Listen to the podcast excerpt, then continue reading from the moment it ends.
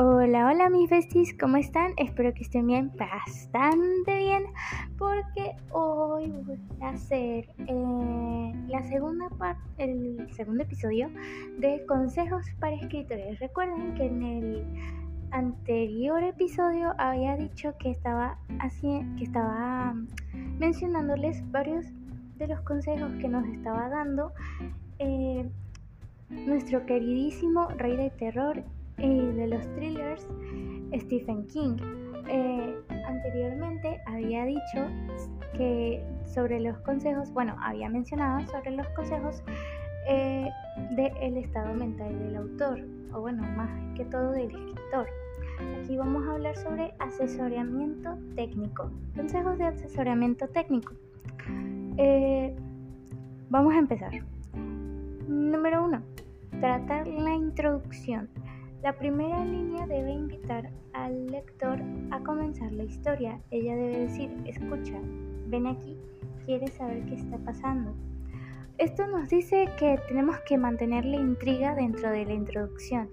Em, dar una parte de, de esa, ¿cómo explicarlo?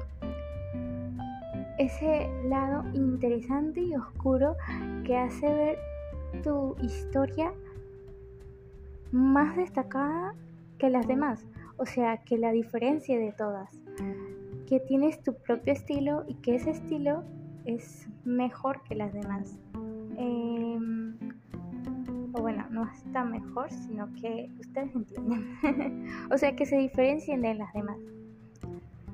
A número 2. Escribe una palabra a la vez. Ya sea una anécdota en una sola página o una trilogía épica como El Señor de los Anillos, eh, de los Anillos el trabajo siempre se hace una palabra a la vez.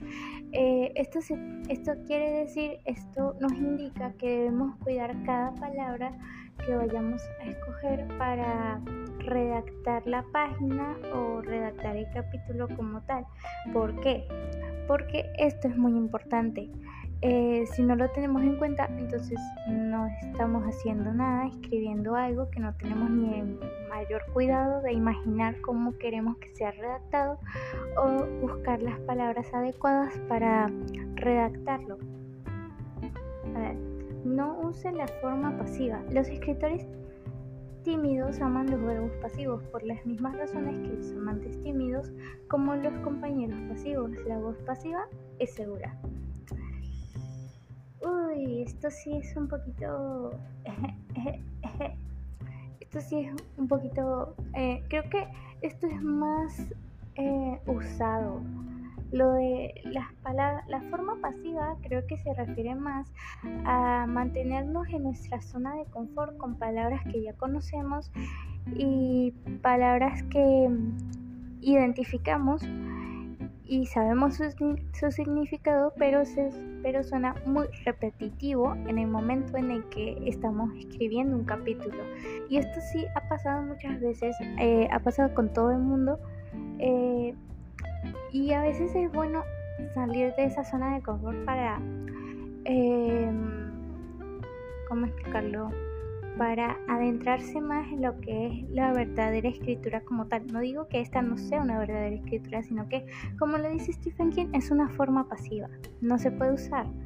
No se puede usar de manera excesiva. Eh, eh, bueno, sí. Ah, número 4 Evita los adverbios. El adverbio no es, no es tu amigo, especialmente después de él dijo o ella dijo. Esto sí es, esto se vuelve muy repetitivo con lo que es eh, la narración de tercera persona, ya que estos adverbios solamente hacen que se vuelva muy aburrido el, lo que es eh, los diálogos o los monólogos de los, eh, de los personajes. Por lo tanto, es, es bueno usar otro tipo de adverbios en los que se pueda aún así eh, detallar lo que, lo que pasa dentro de, dentro de la historia. Em, número 5. Haz párrafos. Los párrafos son tan importantes visualmente como significativos. Eh, son signos de intención. Eh, esto de haz párrafos, o sea, que no hagas un solo párrafo para describir un lugar, una persona, eh, un acontecimiento, no. He visto, ya he visto uno que otro que lo usan mucho y es que usan solamente casi todo un párrafo cuando pueden usar más párrafos para, em, para describir aún así lo que quieren, para describir a las personas, los objetos, animales, todo. No se debe no todo el tiempo se debe hacer un solo párrafo narrando todo. Eso eso no es bueno. Eso solamente hace que el lector no quiera leer el, el libro, sino que quiera saltarse el párrafo largo y ir al e ir al, al siguiente que sea más corto. De verdad, esto ha pasado. Em, no te obsesiones con la gramática. El propósito de la ficción no es la precisión gramatical, sino que debe permitir que el lector entre en la novela para contarle una historia.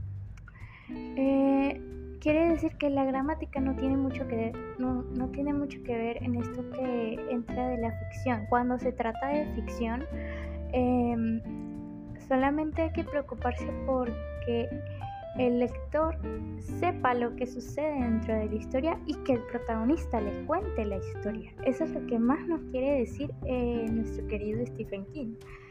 Em, no ser exhaustivo en los pasajes descriptivos. La descripción comienza en la imaginación del autor, pero debe terminar en la del lector para que se estremezca de gratitud. Eh, no podemos ser, o sea, esto lo que quiere decir es que no podemos ser muy excesivos en cuanto a descripción de cualquier cosa que haya dentro de lo que es la historia. Eh, no podemos estar describiendo lo que pasó en la vida de un personaje cuando lo que quieres hacer es un personaje misterioso, no puedes decir todo lo que está en su mente, solamente pequeñas cosas para que el lector vaya atando cabos sueltos. Em, usar juegos mentales para el lector, esas cosas pequeñas que hacen de la historia una mejor, em, bueno, más gratificante y así el lector te lo agradecerá mucho. A ver, ah, ok. Suelta los pasajes que son importantes para ti. Elimina tus pasajes favoritos, incluso cuando rompa tu corazón de pequeño escriba egocéntrico. Elimina a tus seres queridos. Este corte acelerará el ritmo y eso es lo que la mayoría de nosotros termina teniendo por hacer, temiendo. Mm. Creo que esto es más que todo que nos está indicando que eliminemos todo aquello que... ¿Cómo explicarlo? Eliminemos todo aquello que pensamos que es... Em, que tiene nuestro cariño en la historia. Todo aquello que nos parece que con lo que nos sintamos bien, lo eliminemos por completo. Porque, ¿Por qué? Porque esto hará que nosotros em, tengamos una mejor... Creo que eso es lo que quiere decir, por lo que puedo eh, analizar. Creo que lo que quiere es que tengamos otro tipo de perspectiva, no de lector, sino de escritor, en el que pensemos con cabeza fría. Em, y bueno, Creo que eso es más lo que quiso decir. Si alguien tiene una mejor análisis de esto, me, me lo dice. ok. El trabajo de documentación no debe suplantar la trama. Si necesita hacer una investigación relacionada con cosas que son parte de su historia y sabe muy poco al respecto, recuerde esa palabra, antecedentes. Puedes estar fascinado con lo que aprendes, pero tus lectores probablemente estarán mucho más preocupados por los personajes y la historia. Esto es totalmente cierto porque hay muchas personas últimamente que hay autoras que no tocan bien los temas más sensibles que que dentro de la sociedad.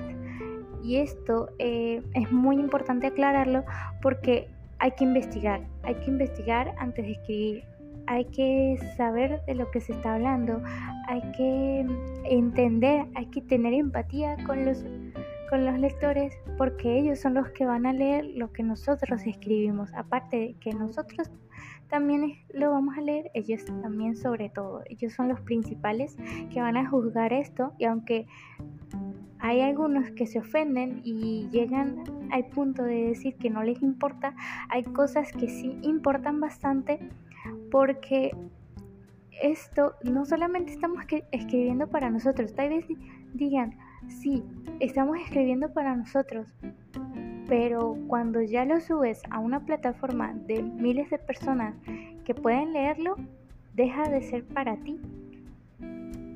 ¿Por qué? Porque si tocas un tema como este, lógicamente vas a entrar en un bardo horrible. Y yo por mi parte, yo siempre investigo todo el tiempo con tal de saber qué es lo que afecta al ser humano por tal situación. Y es bueno tener empatía en ese sentido, porque he visto que hay muchas escritoras que no lo tuvieron al escribir esas escenas y sinceramente me decepciona porque al ser mayores que uno deberían tener un poquito de tacto al hacerlo, pero no lo tienen. Y sí, estoy siendo dura, pero es que es la cruel realidad. Y yo, sinceramente, como escritora, y eso que tengo 18 años y soy menor que todas ellas, pienso que le falta mucho camino por recorrer. Demasiado. En fin, esto fue todo, todo el episodio por hoy, chicos y chicas. Espero que les haya gustado mucho esta sección de consejos para escritores. Eh, muy pronto voy a hacer el de el ambiente de trabajo, por lo tanto estén muy atentos porque este va a ser eh, el último, o sea, el último episodio en el que se hablará de los consejos de Stephen King para escritores. Eh, espero que les haya gustado mucho. Les deseo mucha suerte a todos los escritores que estén empezando. Espero que les haya encantado esta sección. Y no olviden seguirme y bye bye.